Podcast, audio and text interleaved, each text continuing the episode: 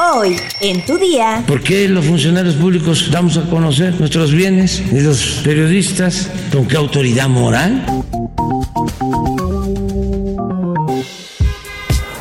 Día con el Universal. La información en tus oídos. En tus oídos. Hola, hoy es martes 31 de enero de 2023. Ya se nos fue el primer mes del año y seguro aún no inicias con tus propósitos. En lo que te decides, entérate.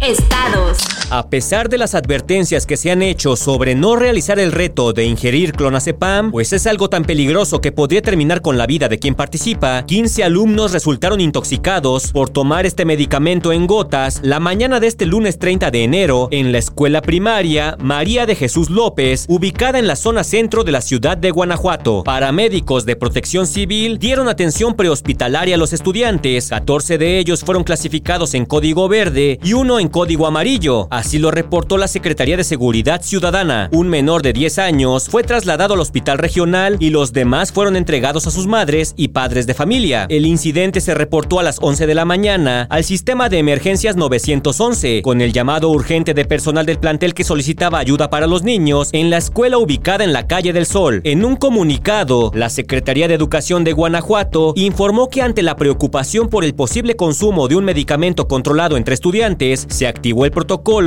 y gestionó la inmediata revisión médica. La Secretaría de Educación hizo un llamado a los padres y madres de familia para que orienten a sus hijos sobre los graves riesgos a la salud por el consumo de sustancias controladas en tanto se determina la procedencia del medicamento. Exactamente, ¿cómo lo consiguieron? ¿No que muy controlado? Nación. La mañana de este lunes 30 de enero, durante su conferencia mañanera, el presidente Andrés Manuel López Obrador exigió que los periodistas expliquen el origen de sus propiedades por cuestiones éticas. Aseguró que los periodistas Loret de Mola, López Dóriga, Gómez Leiva y Aristegui están en su contra y que en el programa Tercer Grado defienden la corrupción. Nada más lo de Mola. Seis departamentos, siete y uno de superlujo en la Ciudad de México. Que yo creo que no lo tiene ni Slim. ¿De dónde? Y todos que informen por qué los funcionarios públicos damos a conocer nuestros bienes y los periodistas que están este, cumpliendo una función pública, además por cuestiones éticas, más si son los que sientan en la silla de los acusados a todos los ciudadanos, ¿con qué autoridad moral? Metrópoli.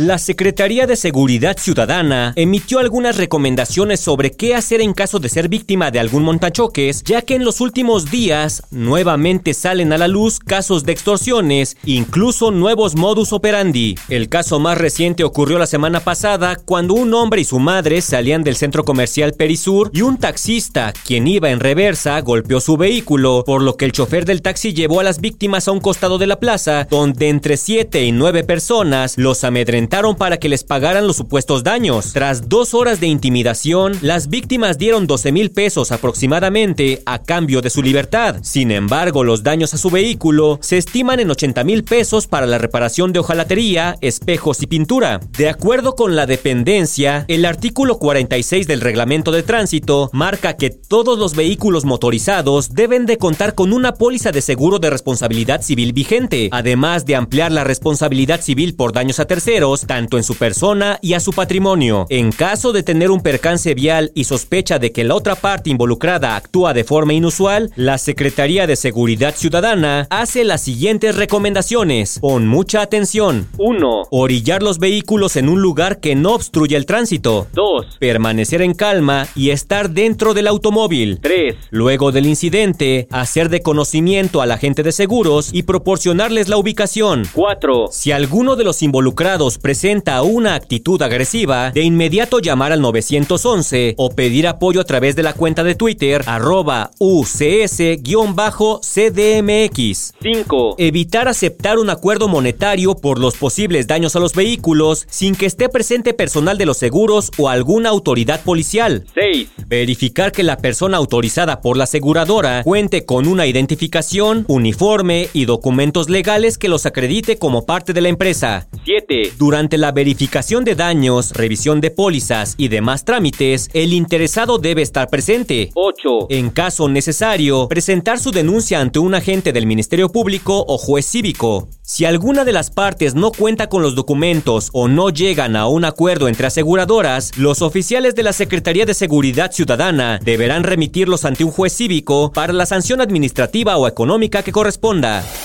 Mundo. Este lunes 30 de enero, la Organización Mundial de la Salud anunció que se mantiene el nivel máximo de alerta para la pandemia de COVID-19 exactamente tres años después de haber declarado la enfermedad como urgencia de salud pública internacional. El director general de la OMS, Tedros Adhanom, siguió las recomendaciones del Comité de Urgencia sobre el COVID-19, compuesto de expertos que se reunieron el viernes de acuerdo con un comunicado. El comité declaró la pandemia de COVID-19 como una emergencia de salud pública de importancia internacional el 30 de enero de 2020, en momentos en que no se había registrado aún ninguna muerte sobre apenas 100 casos fuera de China. El doctor Tedros dijo que juzgaba prematuro el levantamiento del nivel de alerta más alto, pues continúa preocupado por la situación en muchos países y el creciente número de muertos. La enfermedad ha causado 170 mil muertes en los últimos dos meses y según cifras de la Organización Mundial de la Salud, desde su irrupción a finales de 2019, el COVID ha provocado oficialmente 6.804.491 muertes al 27 de enero de este año, aunque la organización y los expertos están de acuerdo en decir que el número de muertes es mucho más alto. Cartera. Este 2 de febrero, día de la Candelaria, los mexicanos tendrán que pagar más por un tamal, ya que en el último año subieron entre 22% y 33%, así lo dijo la Alianza Nacional de Pequeños Comerciantes. De un promedio nacional de 14 pesos en el 2022, subieron a 17 pesos en el 2023, si se compran en cualquier tamalería tradicional, pero si se adquieren en un establecimiento de franquicia, este alimento subió de 18 a más de 23 pesos. Si se elige comprarlos en un supermercado subieron de 15 pesos a más de 18 pesos por pieza. Los que más tendrán que pagar por los tamales son la población de Baja California, en donde de 26 pesos subieron a 33. En Nayarit, de 22.5 subieron a 27.5 pesos. Y en Nuevo León, de 24, subieron a más de 26 pesos si se adquieren en establecimientos tradicionales. Sin embargo, comprarlos en un local de franquicia puede llevar a las familias a pagar 35 pesos por tamal en la Ciudad de México, 42 pesos en Jalisco, 44 pesos en Nuevo León o 45 pesos en Veracruz, de acuerdo con la tabla comparativa que dio a conocer la AMPEC. Los resultados de esta investigación de mercado confirman esta situación. Registran un incremento promedio de precios del 2022 al 2023 entre un 22% y un 33%, dependiendo el canal donde se compre. Con esta escalada de precios, no habrá más remedio que aprender a hacer tus propios tamales. ¡Saludos! Espectáculos. Desde hace varios meses se sabía que ya se trabajaba en la idea de una película sobre la vida del rey del pop, Michael Jackson, y desde entonces los fans comenzaron a preguntarse quién sería el afortunado en protagonizar dicho proyecto. Y este 30 de enero, el estudio encargado de la cinta anunció que será Jafar Jackson, el sobrino de Michael. Pero, ¿quién es este chico? Jafar Jeremiah Jackson nació en Los Ángeles el 25 de julio de 1996, tiene 26 años y es cantante y actor. El joven ha estado trabajando en su carrera musical e incluso en 2019 lanzó su primer sencillo titulado Got Me Singing, con el que recibió muy buenas críticas por parte de los usuarios de las plataformas digitales. A pesar del buen recibimiento del público, Jafar no ha podido cumplir sus sueños de iniciar una carrera en el mundo de la música. Su disco, que llevaría por título Famous, saldría a la luz el 25 de julio de 2019, en su cumpleaños, pero por diferentes razones, entre ellas la pandemia, su lanzamiento se ha retrasado varias veces. Sin embargo, Jackson es muy activo en redes sociales, donde suele compartir un poco su día a día. Causó gran sensación al compartir el primer vistazo de su caracterización como el rey del pop, publicando una fotografía en blanco y negro donde aparece vestido e imitando los pasos de Michael. Hasta el momento no se ha anunciado la fecha de estreno de la película y es muy poco lo que se sabe de su producción. No obstante, de acuerdo con un comunicado emitido por Lionsgate, estudio encargado del proyecto, la cinta comenzaría a rodarse este mismo año y por el momento el único nombre del elenco que se ha revelado es el de Jafar. ¿Sabes cómo lavar los vasos de vidrio para que no huelan a huevo? Descúbrelo en nuestra sección menú en eluniversal.com.mx. Ya estás informado, pero sigue todas las redes sociales de El Universal para estar actualizado. Comparte este podcast y mañana no te olvides de empezar tu día. Tu, día, con El Universal. Tu día con El Universal. La información en tus oídos. En tus oídos.